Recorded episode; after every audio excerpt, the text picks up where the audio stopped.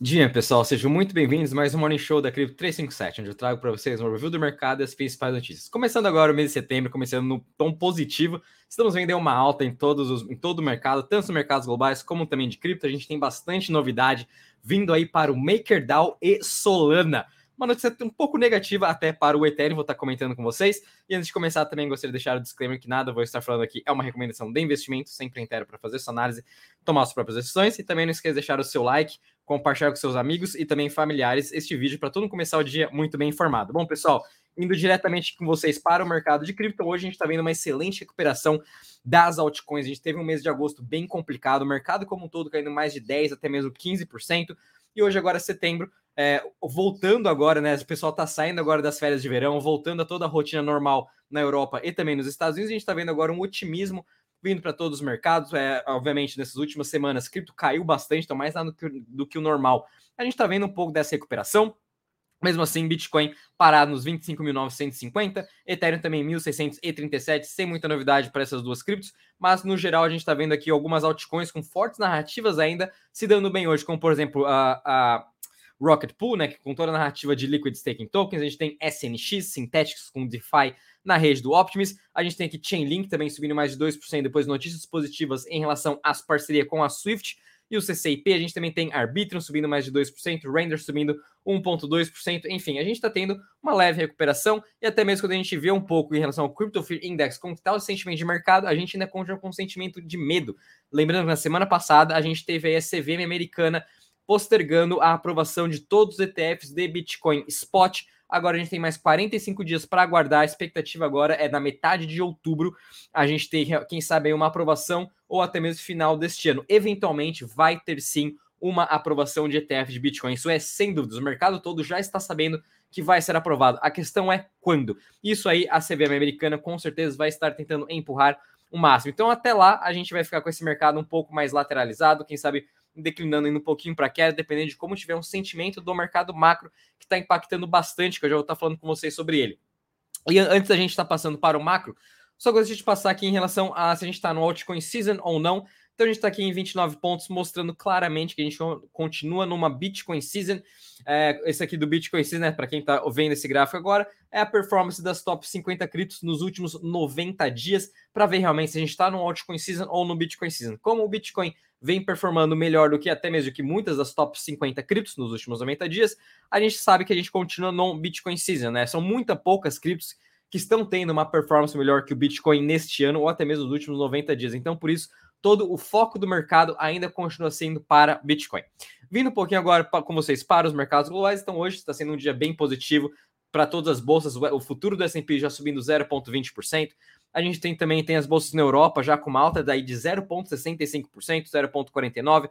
O mercado hoje vai estar de olho também é, no, no depoimento da Christine Lagarde. Semana passada tivemos dados aí vindo de inflação nos Estados Unidos, inflação também na Europa. Ela continua elevada, mas a expectativa ainda é que nos próximos meses ela continue caindo, dado que todos os, os, os indicadores que compõem né, a, os dados da inflação, principalmente vindo das commodities, todos eles estão em queda brusca, né? Todos eles aí, o preço de commodities, a gente está vendo, o preço também uh, de aluguel de casas, tudo isso vem caindo muito forte. Então a expectativa do mercado é que até o final do ano a inflação continue em queda, né? Mas obviamente a gente sabe como isso é só uma expectativa e acontece outras coisas na realidade. A inflação continua elevada por muito tempo e se ela continuar assim, os bancos centrais vão continuar com a taxa de juros mais elevada. Por isso, esse crescimento ainda para 2023, talvez os investidores meio que já tenham jogado a toalha, vamos dizer assim. Então é interessante acompanhar também o que, que os fundos de investimento vão estar fazendo nesses últimos aí três meses mais ou menos. Se eles vão aceitar que realmente a inflação vai continuar alta, taxa de juros vai continuar alta, não vão fazer mais nenhuma alocação tática ou até mesmo estratégica na sua carteira de tentar aí prever algum pivô, eles vão estar pensando mais em 2024. acredito que eles vão estar realmente fazendo mais isso esse ano, meio que já deu por ganho, assim, como a, como a gente está vendo em muitos indicadores, né?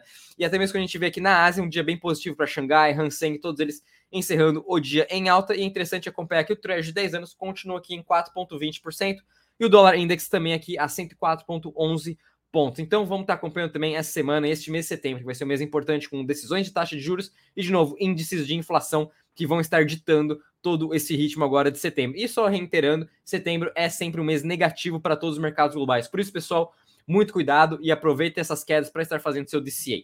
Vindo rapidamente agora com vocês para a parte de DeFi, Então hoje estamos aqui com 79,5 bilhões em TVL, quanto que tem investido nos protocolos de DeFi. Está é, tá sendo um dia positivo para praticamente todos os protocolos, todo o mercado está tendo uma boa recuperação. Porém, quando a gente analisa os últimos sete dias, a gente está vendo aqui que Lido e Aave foram os principais aí protocolos que tiveram a maior alta, né, com 1,8% e 2% em TVL.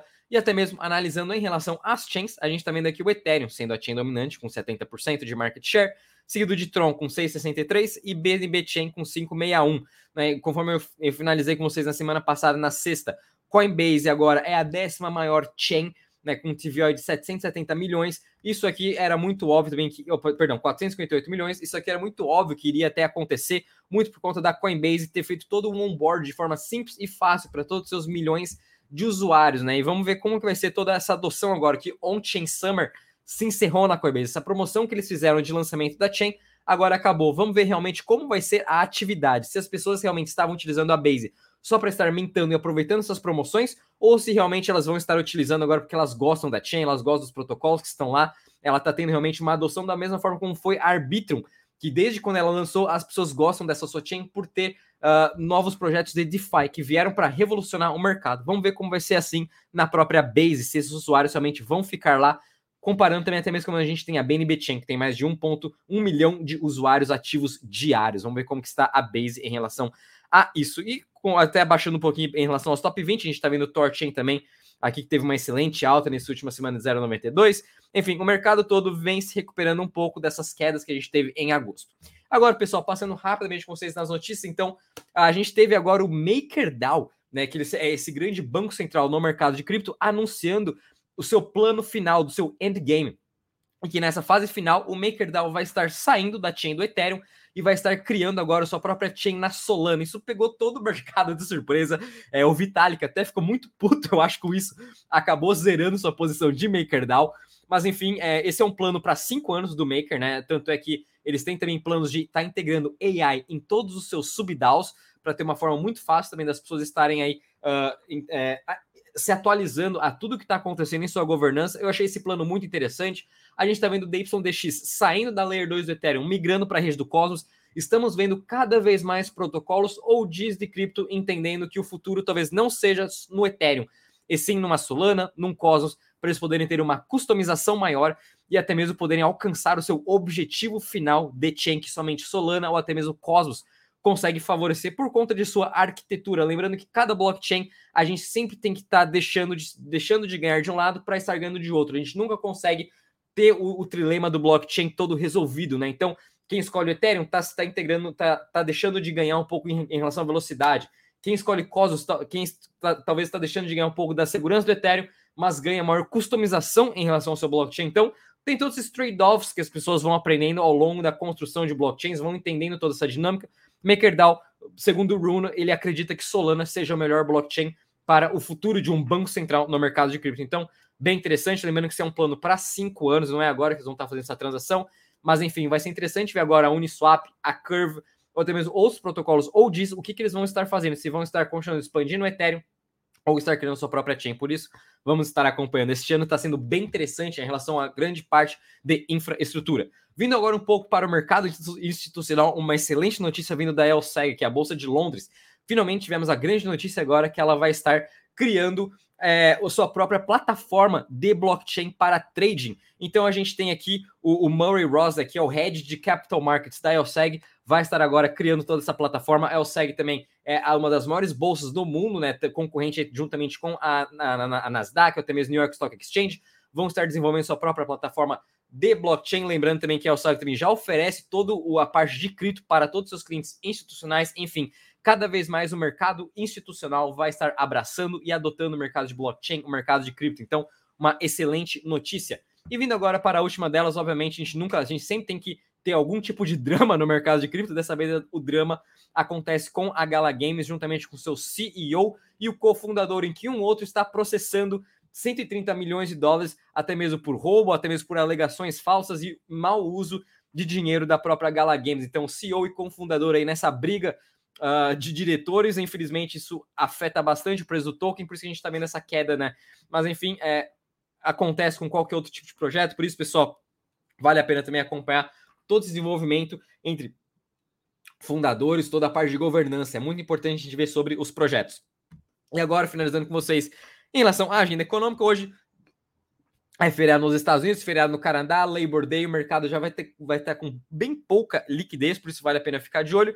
Mas enfim, vamos ter aqui a, o anúncio, né, discursos da Christine Lagarde, então o pessoal vai ficar mais de olho em relação que ela vai estar falando de inflação, taxa de juros na Europa, até, até mesmo a visão deles para o próximo ano 2024. E no final do dia vamos ter aqui dados da, da China em relação ao seu PMI e também o Composite PMI, que também vai mostrar muito em relação à saúde econômica da China, que vem desacelerando mais do que o esperado. Bom, pessoal, vou ficando por aqui. Espero que tenham gostado. Não esqueça de deixar o seu like, subscrever para o canal, compartilhar com seus amigos e familiares. Até amanhã. Bons treinos a todos.